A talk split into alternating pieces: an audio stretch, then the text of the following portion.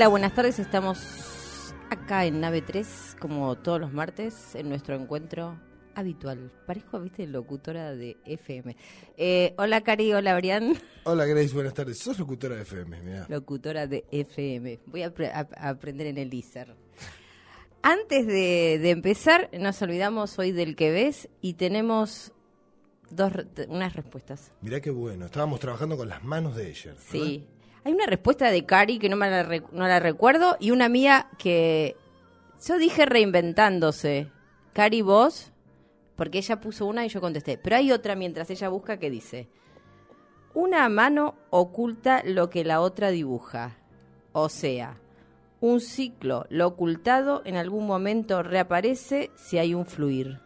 Mirá qué interesante.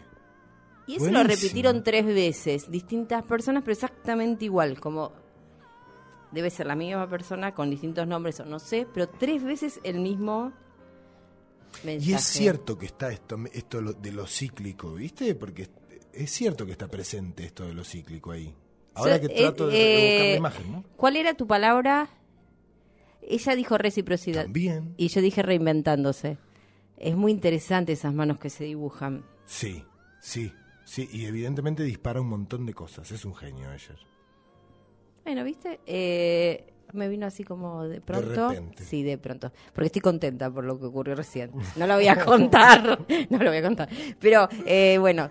eh, hoy, ¿qué nos traía acá? Primero, el, el sábado hubo taller de constelaciones familiares. El segundo encuentro con Jorge, Hablando de reinventarse. que lo estuvo el martes acá conmigo, porque vos no estuviste. Sí, yo lo sé. Me enteré. Pero no, te queremos. Este año, viste, esta vez estamos re buenas, porque ni ella ni yo decimos nada al aire. No, pero de repente estoy yo y me la tiran en la cara. No, no, no. Fue así como diciéndote, no estuviste para acompañarnos. Claro, pero era algo que yo ya sabía. no, bueno, eh, estuvo Jorge el, el martes acá y el sábado un taller en Nueve Mujeres otra vez. Y me cuentan, porque yo no he estado, que fue muy fuerte, muy movilizante y la gente está muy encantada con él, con el espacio y con todo lo que ocurrió. Magnífico. Lo que escuché es que mucha asistencia del equipo. Mucha existencia del equipo, sí. y eh, eso eso está bárbaro. Sí, está el bueno. equipo sí, eh, necesita... sí, el equipo necesita, como todos, eh, necesitamos eh, conocernos, programarnos, hacer los talleres, hacer supervisión, eh, o sea, todo necesitamos. Sí, naturalmente lo necesitamos todos. El punto es que el equipo está expuesto, está en la línea de fuego y expuesto a una cantidad de, de discursos y de, y de hechos y de cierta materia con la que tiene que trabajar que, que es muy movilizante. Así es. Y, y como siempre estamos delante de un espejo, el equipo necesita. Sí, sí, sí, las supervisiones se ve eso. Y mm, iba a contar que, mm, que cada vez hay más casos. Últimamente, estas dos últimas semanas, nos están lloviendo casos de violencia familiar y abuso. Así que pidan ayuda. Es la peor época del año. Y bueno, eh, nosotros, eh, porque hoy nos pregun- me preguntaban en un mail eh, un lugar eh, de- donde se puedan atender la, la atención psicológica gratuita y nosotros somos ese lugar. O sea que, bueno, que nos llamen, que pidan ayuda porque solas no pueden salir. Primavera voraz que se va a juntar con, con diciembre, Sí. con las fiestas. Y encima como este año, ¿sabes qué está pasando? Eh, como muy rápido. Viste que el clima nos está, no nos está favoreciendo. Porque parece que todavía no es verano, de repente hoy es verano y ya casi estamos en diciembre. Y eso hace que estemos más alterados en ciertas cuestiones que hoy solo vas a saber más vos que yo.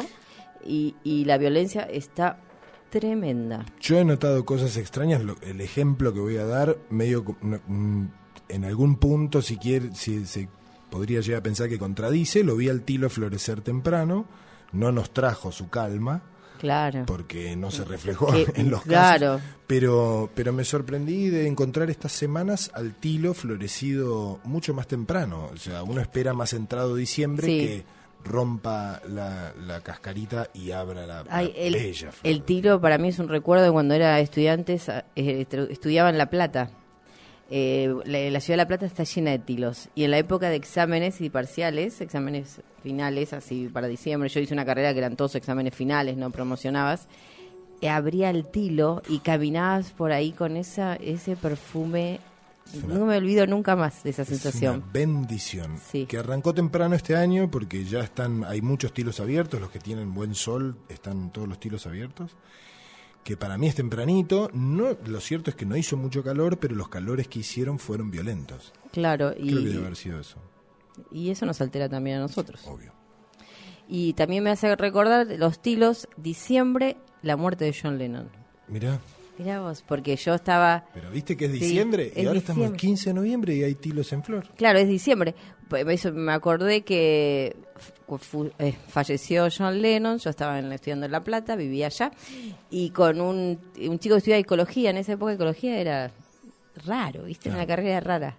Y nos dio tanta tristeza, pero tanta tristeza, y no podíamos expresarla porque medio que no sabíamos cómo, nos agarramos de la mano y caminábamos por los tilos de La Plata. Tengo esos recuerdos así asociados. Para Y tratar de aquietar la pena. Sí, eso me vino hoy de recuerdo y bueno, que tiene que ver con la muerte y tiene que ver con la muerte de que falleció hace po- muy poquito. Se nos fue Leonard Cohen, Ajá. gran poeta, que Sí. lo hemos lo hemos traído de visita acá en alguna oportunidad. Eh, se fue hace unos días, Hace poquito. sí. Eh, lo cierto es que estaba grande, nunca perdió su, su, su rictus y su, y su elegancia. La verdad es que es, es un artista que guardo mucho en el corazón. Me parece un tipo de mucha valía Ajá. como poeta, como músico. Y bueno, lo cierto es que se nos fue y los, los tilos florecieron temprano para acompañarlo en su partida. Así fue. Eh, tenía 82 años, estaba, est- estaba en hora, estaba en hora para partir, él lo sabía y, y- y se nos fue. Había bueno, una vez estamos en hora para partir. yo creo que es, yo creo que es sano, yo creo que es sano que que, que nosotros despertemos esa conciencia, ¿viste? Cuando vos te cuentan la historia de un viejo, a mí me han contado varias historias de varias personas que han decidido ese momento y, y los abuelos ha- hacían eso, muchos abuelos hacían eso en, en- en la antigüedad. Ajá. Elegían su hora. Decidían, decían, bueno, yo ya estoy, ya está. Y, y me parece que mm, la muerte puede ser un acto consciente. ¿viste? Sí, y eh, hablando así, me recuerdo, mi analista en algún momento dice, cuando uno piensa en su muerte desde ese lugar consciente, e- es parte de ya de la sanación. No te toma por sorpresa. Claro, es como que la vivís desde otro lugar, sanador, y no la, no la pasamos velándola. Es una manera de correr ese, ese, Ese velo, miedo, ese miedo sí. primal a la muerte y, y, y esta y este vicio posmoderno de, de querer negarla todo el tiempo. Todo el tiempo. camino de la vida es negar la muerte, sabiendo en última instancia que es lo único aquello que no podemos negar. Y que aparte el único certero que tenemos. Entonces, me parece que recuperar la conciencia sobre ese, sobre ese momento está bueno. Lo que pasa es que hay tres o cuatro adentro que no quieren saber nada con la idea de decir, bueno, paramos acá y cortamos. O sea, a Leo, a Leo Sí. le haces esa propuesta y Sí, no. no le calza por ningún lado, no se la podés vender. que, que de manera consciente uno diga, bueno, cierro el ciclo acá. Es fuerte. Sí, sí, sí, sí. Pero hay mucha gente que lo ha transitado de esa manera y, y son mojones para mirar.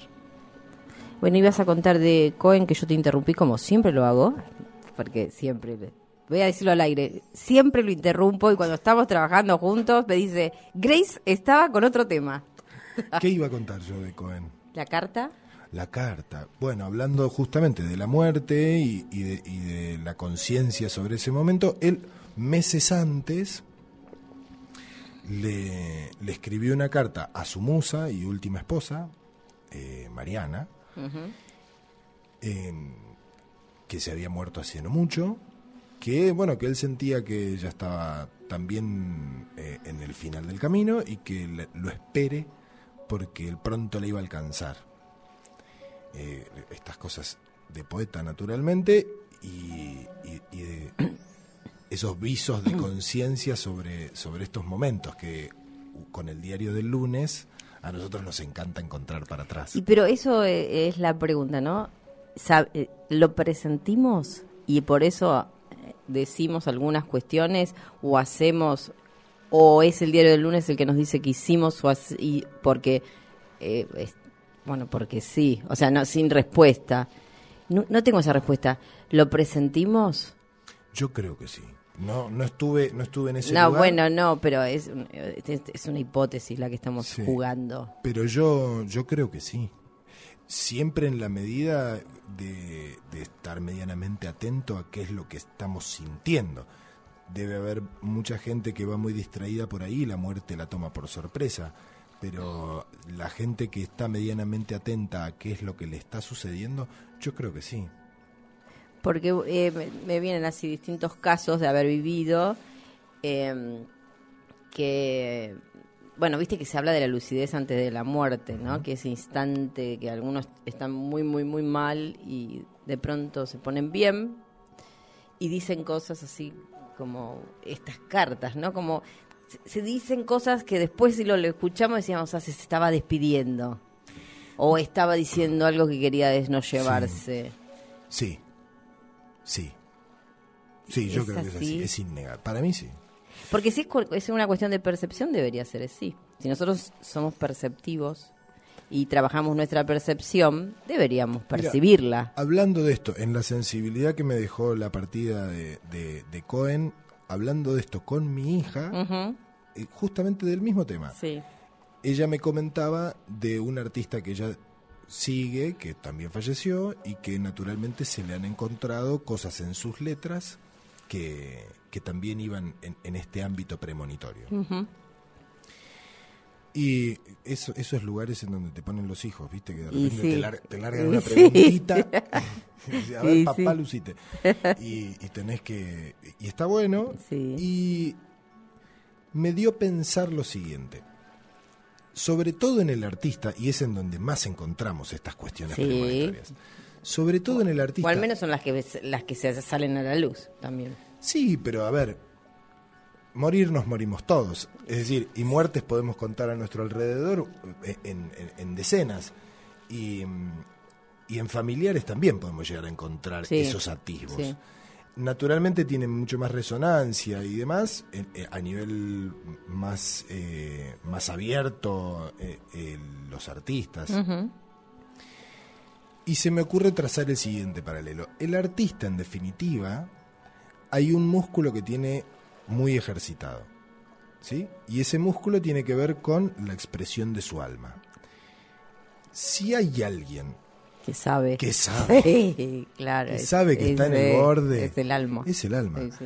Entonces, lo único que, que se necesita para tener esos actos medianamente premonitorios de la partida, en este caso que estamos hablando de la partida, es tener ese músculo medianamente activo. Por eso es que lo vemos muy asiduamente con los artistas. Se me ocurre el ensayo. Sí, ¿Sí? para escribirle, vamos a escribir el ensayo. No, se me ocurre ensayar esa respuesta. Ahí- ahí. Sí, me quedo pensando, ¿viste? Pero bueno, eh, a, a todos los artistas después cuando, eh, hasta cuando fallecen así como de pronto, me sale, bueno, valga la distancia, Rodrigo, Sí. cuando murió así como brutalmente, encontraron eh, un montón de despedidas, desde Sí. las canciones hasta, eh, creo que una de las últimas canciones tiene que ver con irse, ¿Sí? ¿viste? Sí, en el ámbito bien popular, Sí. Rodrigo, Gilda. Sí, sí. Eh, después por otros lugares, cantidad, o sea, Cohen, Cohen, bueno, habló de la muerte durante toda su carrera también, ¿no? Pero, pero en esta carta que es más a nivel personal, Claro. no es tanto él como poeta, sino él como persona hablándole a su mujer, y, y tantos otros. Eh, que, que sí, y a mí se me ocurre que tiene que ver con ese músculo que el artista está acostumbrado a ejercitar, Y sí. eh, que, que es dejar hablar a aquel que sabe. Sí, dejar que la que la atraviese. Sí. Y, y, bueno, me vino el taller del otro día que tengo que decir que Brian hizo un taller el jueves pasado, ¿fue el jueves? Hicimos un ejercicio en el ámbito del taller del Bueno, eh, o sea, quiero porque hicimos un ¿cómo es? Hicimos un ejercicio en el ámbito de los talleres que estamos dando una vez por mes. Increíble el ejercicio que hizo Brian. Eh, nos movilizó a todos que tiene que ver con este tema. Cierto, tiene que ver con la muerte. Nos está nos está rodeando. Nos acecha la muerte como toda la vida. Nos acecha, sí. Eh, contanos, así como en, dos o tres palabras, tu taller que estuvo tan bueno y la gente se fue maravillosamente. Es, eh, es un bello ejercicio para, para eh, desanudar algunas cositas de la muerte que nos persigue. Que tiene que ver con el terror y estas cuestiones también, ¿no? Del miedo, ¿o no? Sí, sí, yo creo que sí, porque en definitiva nos ponemos en el ejercicio de cara a, nuestras muertes anteriores, en vidas anteriores, y, desmitifica un montón de cosas de ese momento, del momento del último aliento. Claro. Y, eso sí, obviamente corre ciertos temores. Y nos reconcilia también con ese espacio y, nos permite hacernos una compañía a cierta parte de nuestro ser en un momento en donde la fantasía del ego es que es el momento último. Claro. Eh, creo que lo, lo, más pesado del ejercicio es derrotar justamente esa fantasía del ego de que ese es el momento último. Y demostrarle al ego que, que no, que no es, que, que, es un momento, que es un momento increíble, pero que no es el momento último. y, y, a través de iluminar un poquito ese espacio, eh, cambia, cambia de forma un montón de cosas. Hermoso ejercicio. La verdad que cuando lo hagamos de nuevo vamos a invitar así a, a, ah. compartirlo. Bueno. Eh, ¿Vamos a escuchar música? Vamos a escuchar a Leonardo. Y, y sí, ¿no? Sí. Now in Vienna there's ten pretty women. There's a shoulder where death comes to cry. There's a lobby with 900 windows. There's a tree where the doves go to die. There's a piece that was torn from the morning, and it hangs in the gallery of frost. Aye, aye, aye, aye. Take this waltz, take this waltz. Take this waltz with a clamp on its jaws.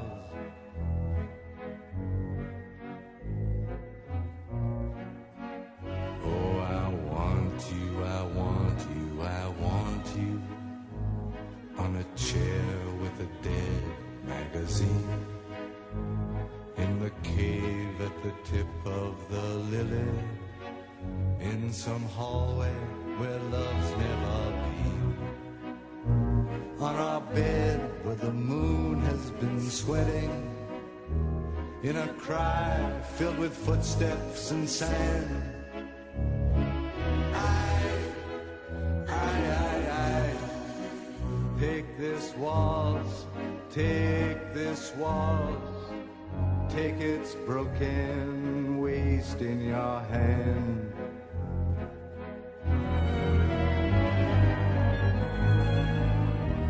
This waltz, this waltz, this waltz, this waltz, with its very own of brandy and death, dragging its tail in the sea.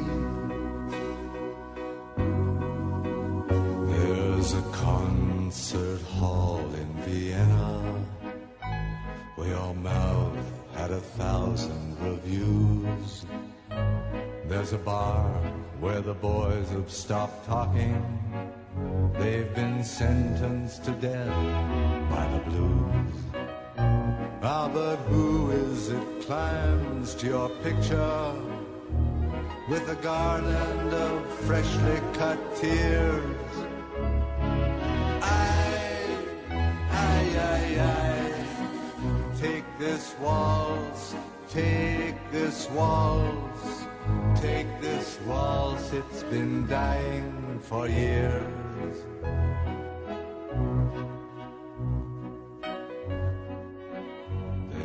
An attic where children are playing, where I've got to lie down with you soon. In a dream of Hungarian lanterns, in the mist of some sweet afternoon and I'll see what you've chained to your sorrow. All your sheep and your lilies of snow. Aye, aye, aye, aye. Take this waltz, take this waltz. With its I'll never forget you, you know.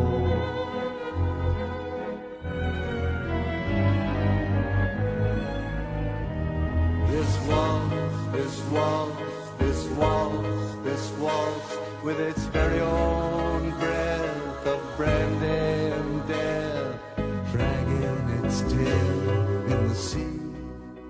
Para comunicarte con Fundación Nueve Mujeres, escribía info arroba nueve mujeres punto org.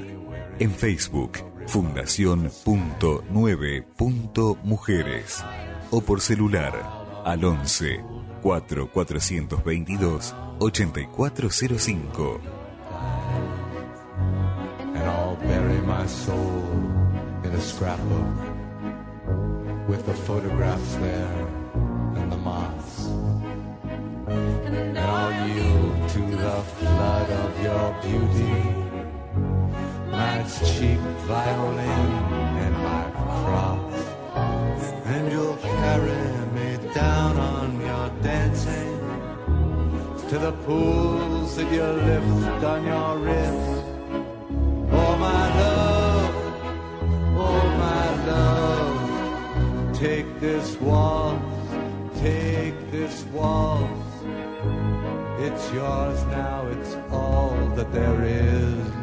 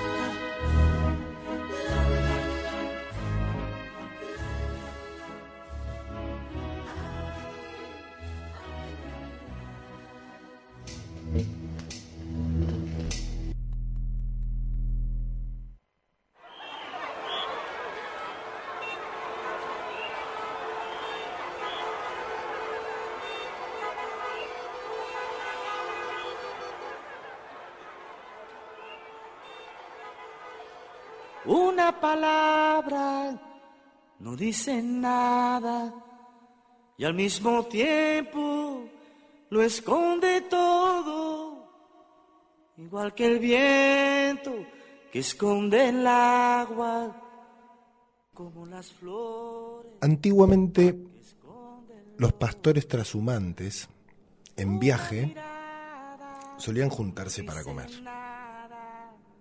En el medio de su faena, de viajar y viajar, de caminar y pastorear, solían juntarse a comer en plato comunitario. Ahí se- eh, era el momento en donde compartían, porque la verdad es que la tarea del, del- trashumante es bastante solitaria. Y, y en esas épocas el menú estaba constituido a base de distintos panes, algún tipo de salazón, algún embutido, alguna carne curada a la sal, aceites, ajos y, y agua. Todo rico. Todo rico, todo muy rico. Pero el eje central eran estos distintos panes. Y, y este, este era el, el- el plato que se construía comunitariamente porque comían juntos. Y, y en ese acto del compartir, ahí, eh, nace una expresión que, que se viene hasta acá y que la usamos un montón. Mira vos. La expresión de la que hablo es hacer buenas migas. Ah, sí, Hacer buenas migas es verdad. nos viene de ahí.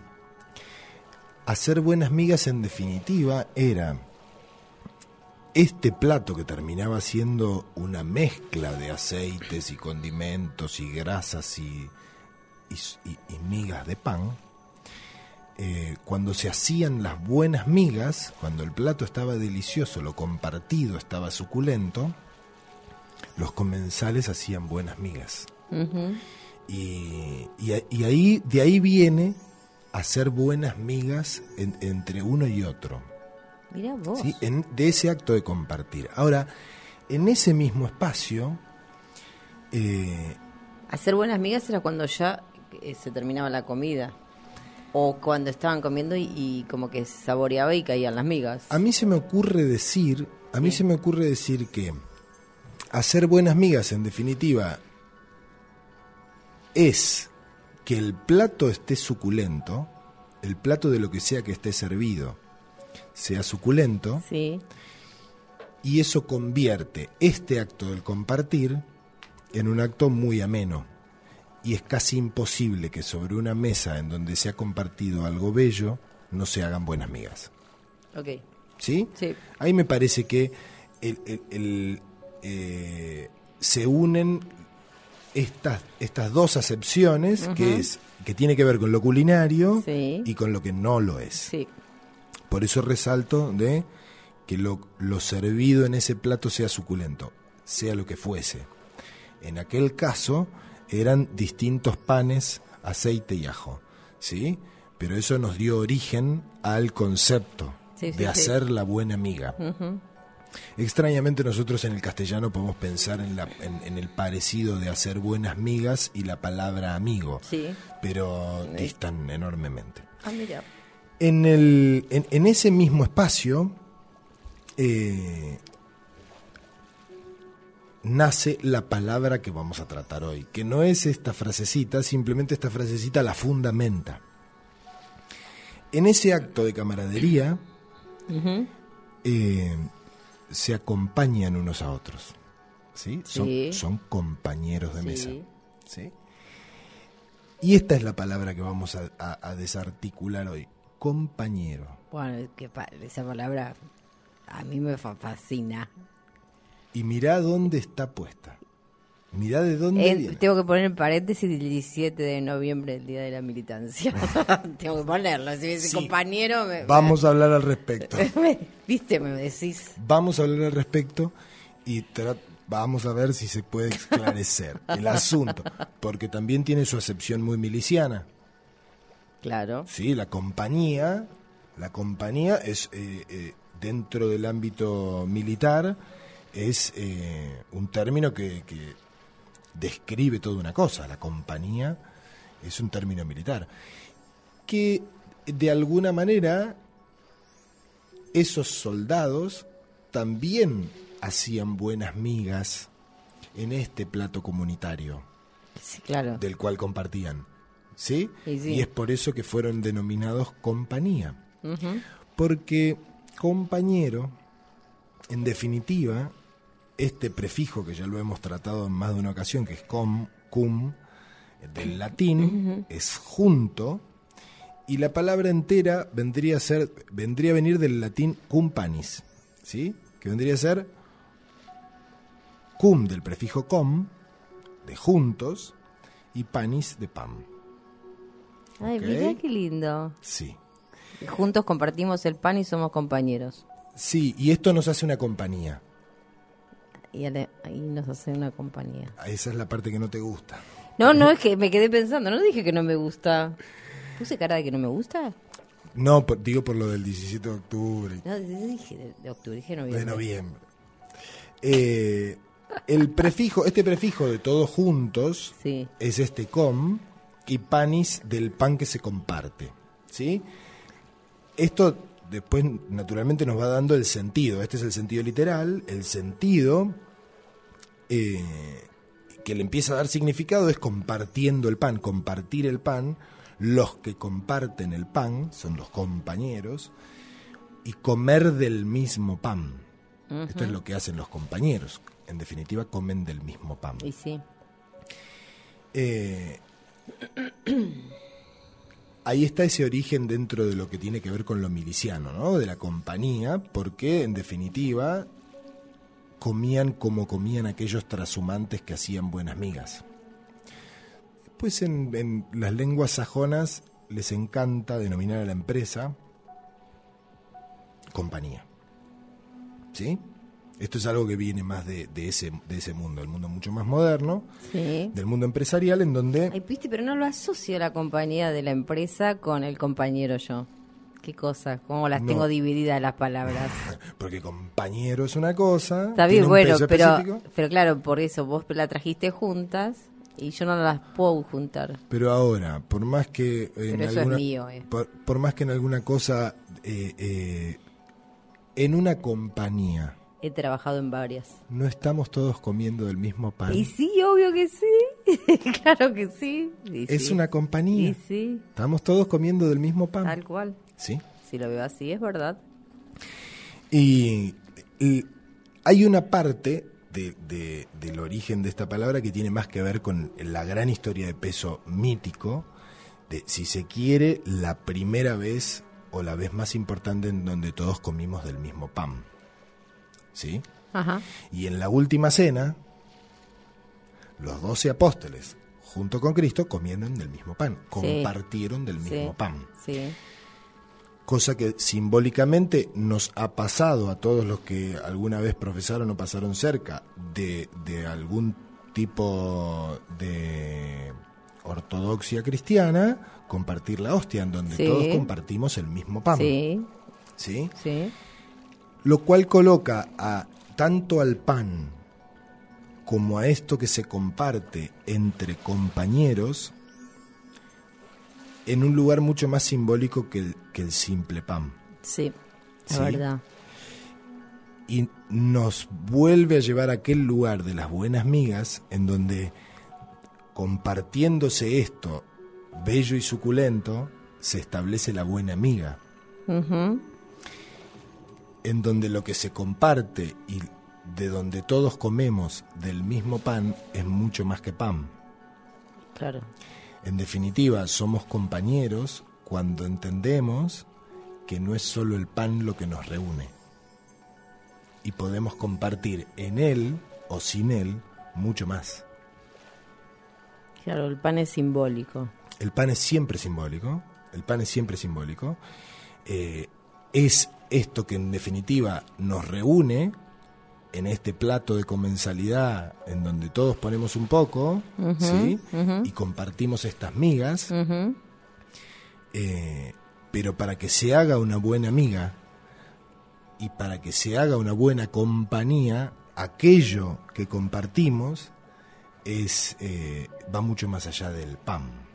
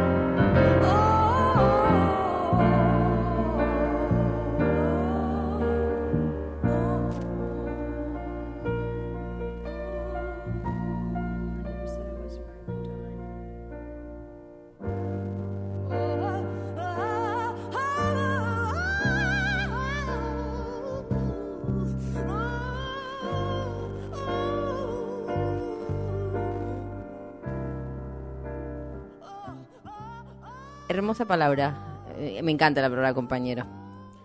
Sí, nos quedó pendiente la de la política, ¿no? Sí, me quedó, pero bueno, Sí, pero ahí se aplica la misma que la de la compañía como empresa. claro, pero bueno, es otro programa ese. Sí. Porque ahí me mete. eh, Sí, sí, sí, bueno, pero, Sí, pero ahí pero porque- vaya, si, vaya si ahí todos comemos del mismo pan. Ahí es donde yo te. es- ahí es donde ojalá así fuera. Ahí es donde te digo, un programa me llevaría. hablar del compañero de la política. Palabra tan bella y tan... A mí, obviamente, después de tantos años de militancia, me llevan ahí, pero que tan, tan mal usada a veces. Sí. Sí, sí, sí, sí, sí, sí, entiendo lo que decís por haberte escuchado describir. Claro, pero bueno, es otro programa, ¿no? Porque... no, no. Hoy no vamos a hablar de eso. Hoy estamos hablando de cosas infinitamente más bellas como la muerte. De hecho. Sí o no, más bello que la... bueno. Eh, no, me dejó locaste, ¿viste? No, hermosa palabra. Eh, sí, el pan me parece, más allá de, la, de una de las comidas, no sé si es una comida, pero más ricas que existen. Sí. Yo sin pan no vivo, así lo debo decir. Me cuesta muchísimo cuando yo estoy muy, muy triste o muy eh, desencajada o despistada de estas cuestiones que me pasan que son emocionales, yo necesito pan. Voy directamente a una panadería, lo digo en serio, ¿eh?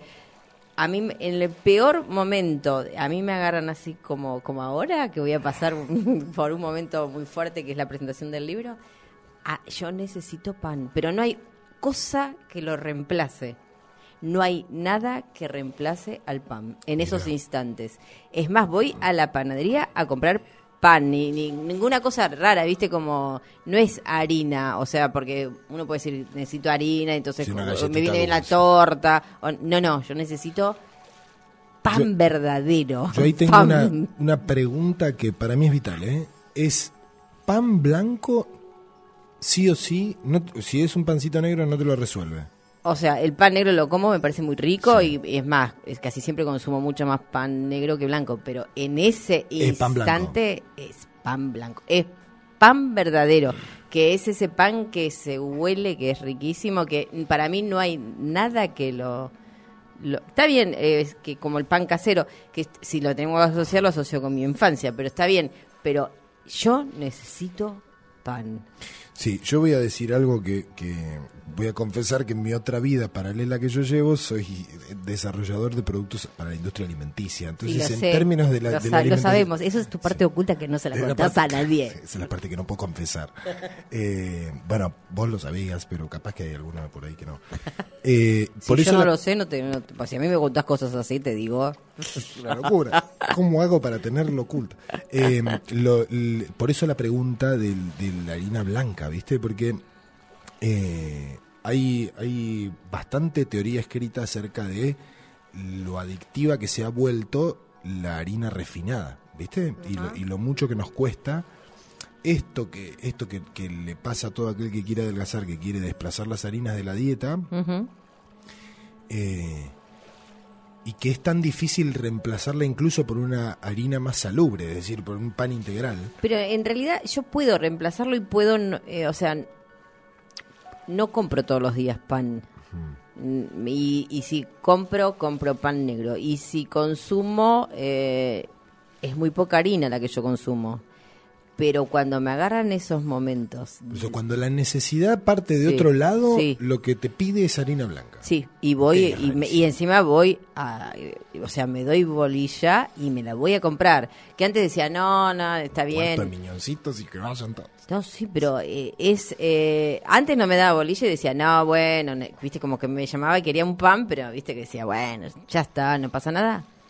No, yo ahora hago el ritual. Si yo me empiezo a sentir así, como desesperada, desesperanzada, triste, no sé qué palabra, porque es, Sí, son distin- distintas cosas. Claro, y, y yo necesito pan, pero necesito, mi cuerpo me dice, queremos pan, no otra cosa.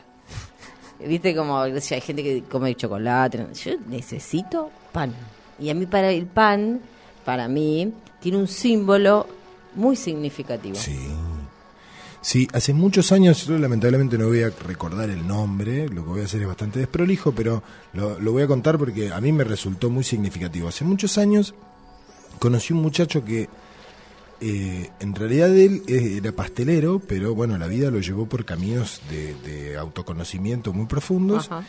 y la manera que él encontró de poder hablar de, de lo que espiritualmente le sucedía y, y de su camino de conocimiento, eh, era montado sobre su oficio, cosa que me parece una maravilla, ¿viste? sí, porque en realidad claro. es, de- es de eso de lo que se trata.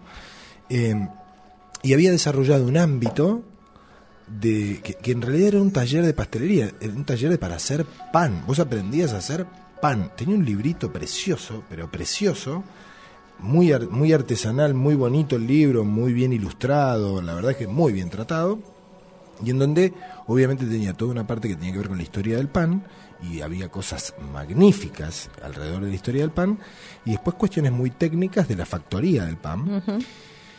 Y, y la verdad es que construía un espacio magnífico en donde uno pasaba por la experiencia de amasar el pan y del contacto con la masa y la verdad es que una maravilla, hace muchos años de esto y una idea que a mí me quedó pero me dejó prendadísimo es que existe una masa madre que, que el, el panadero nunca pierde, ¿viste? Es decir, se reserva, como, como en la factoría del pan hay involucrados organismos vivos que tienen que ver con el fermento y la levadura, Sí.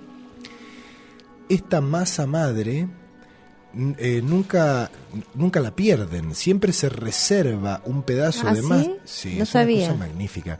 Se reserva un pedazo de masa porque ahí está una cantidad de organismos que producen lo que tienen que producir para que el pan leude, para que el pan se haga, se haga milagro.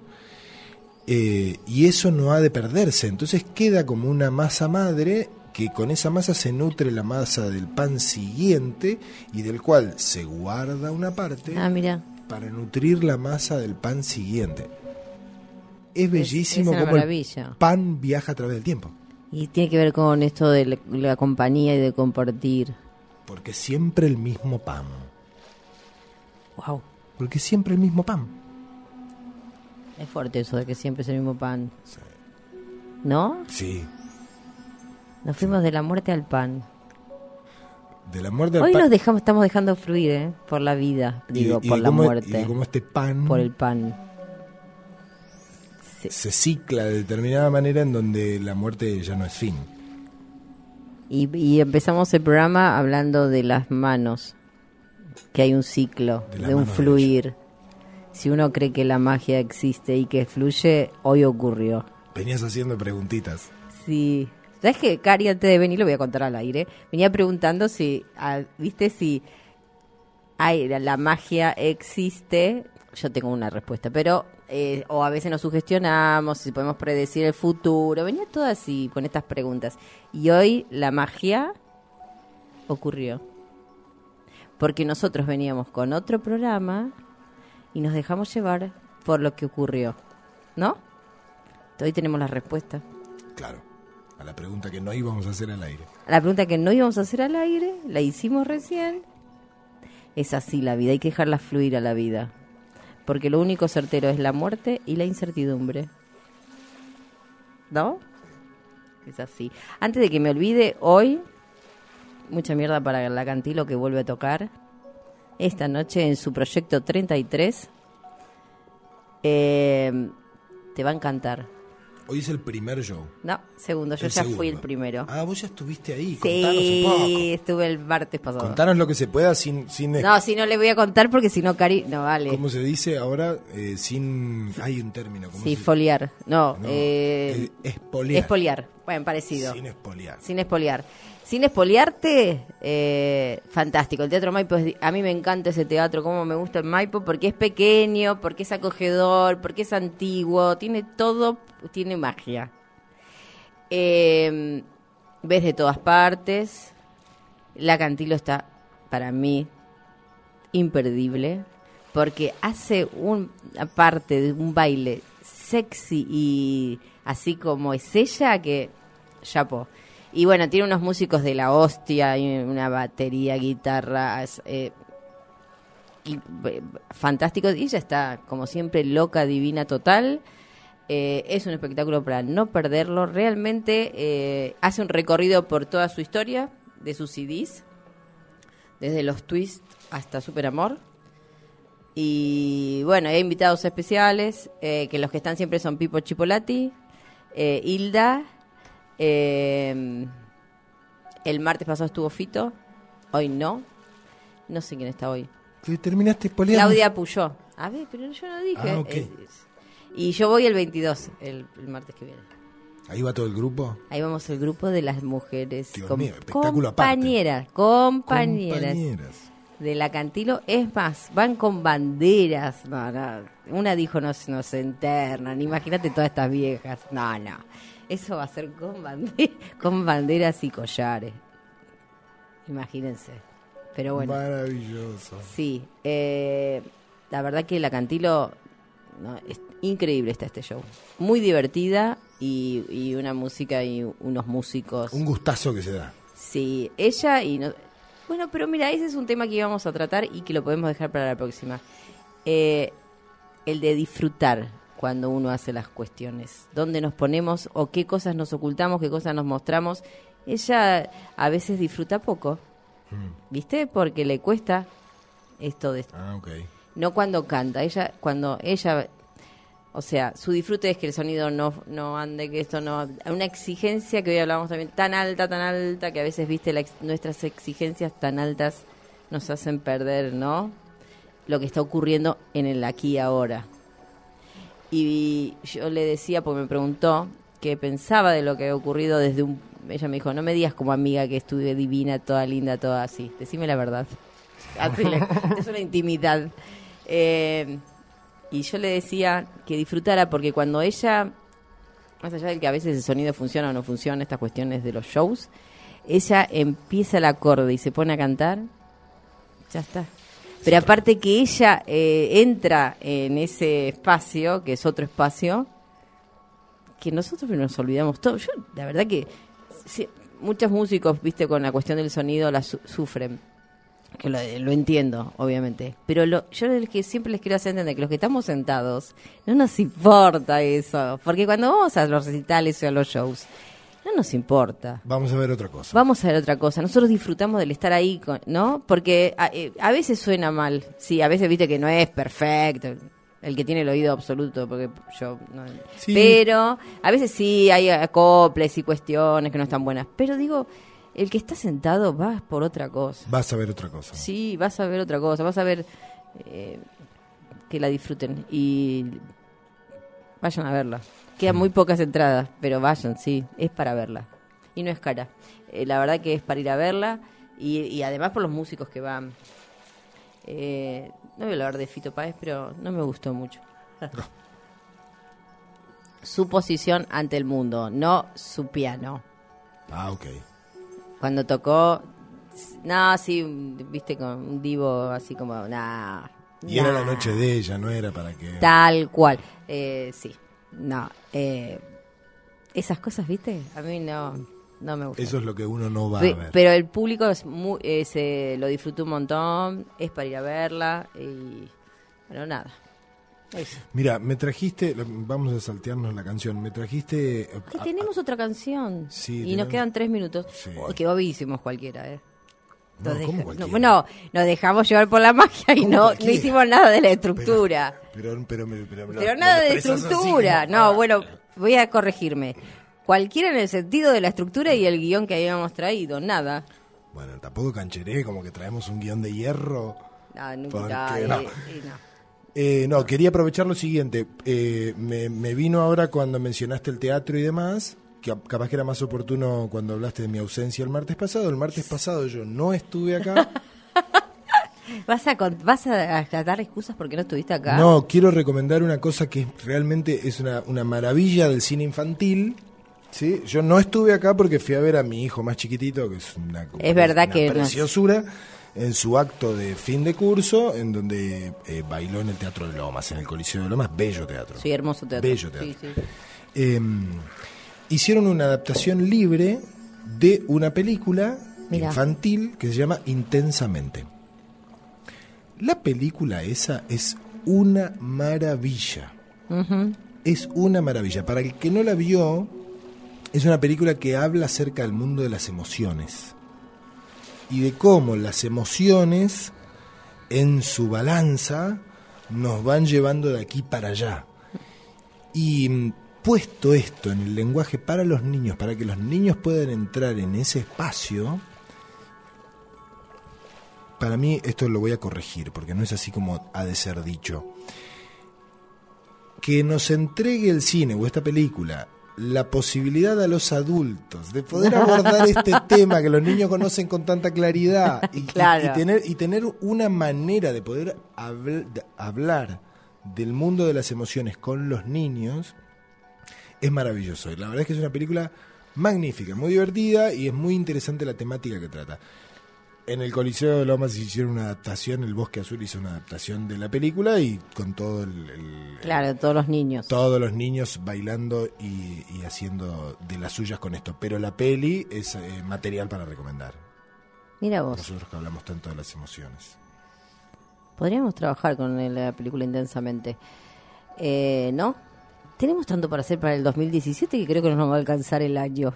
Como nos pasó con el 2016. Tal cual. Tenemos que empezar a hacer como un pequeño resumen acerca de lo hecho en términos de prevención, sí, que porque le- estamos al borde de la proclamación. Nosotros lo proclamamos a fin de este mes, Sí, en el año 2015. Tal cual. El 25 de noviembre. Exactamente. Recapitular y, y contar lo hecho. ¿Para el último programa? Para el último programa. Para el próximo programa que vendría a ser antes de que egresen la mayoría de los cursos. Ah, sí, el, el jueves 24 eh, se entregan los diplomas. Eh, tenemos de todo, ¿no? Tenemos de todo. Hemos trabajado en la prevención. Sí. Nos olvidamos de la canción. Nos olvidamos de la canción. ¿Y ahora qué hacemos? ¿Nos vamos con esa canción? Se nos va a enojar Cohen desde arriba y nos va a echar una maldición. Ay, no, qué feo. No, que después lo que hoy vi, ya me sabes cómo me voy hoy, ¿no? A comprar el pan. hoy me voy directo a comprar el pan. Eh, ¿Listo? ¿Nos fuimos? Hasta el martes que viene. Primero Primero vemos. y después hacemos. Que estén bien. Buena semana.